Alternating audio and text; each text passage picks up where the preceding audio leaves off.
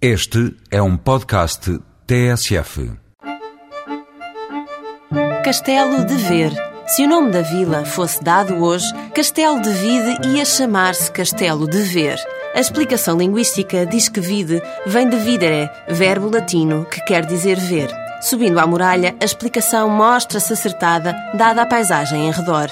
Mas se hoje Castelo de Vide podia chamar-se Castelo de Ver, não é só pelo que se vê à volta, mas também pelo que se vê dentro dos limites da cidade. Ainda na zona muralhada, encontram-se vestígios dos primeiros habitantes da vila, e depois, descendo do castelo, sucedem-se outros tesouros de ver. Primeiro, a judiaria, com as suas fachadas ricas, a sinagoga e a fonte da vila.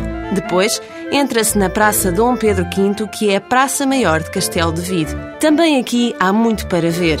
Um solar de estilo minhoto, construído no século XVII, a Torre do Relógio, que durante anos deu as horas à vila, e a Igreja Matriz no seu estilo barroco tardio. Na Praça Dom Pedro V existe ainda a única Casa Amarela de toda a vila de Castelo de Vide e é mesmo assim que ela se chama, Casa Amarela, por causa da fachada exuberante em estilo rococó, que ainda por cima ostenta a cor do açafrão. O interior da Casa Amarela também é de ver e de dormir. O turismo de habitação que ali funciona é um dos mais requintados alojamentos da vila e é, sem dúvida, o mais central de Castelo de Ver, isto é, Castelo de Vida.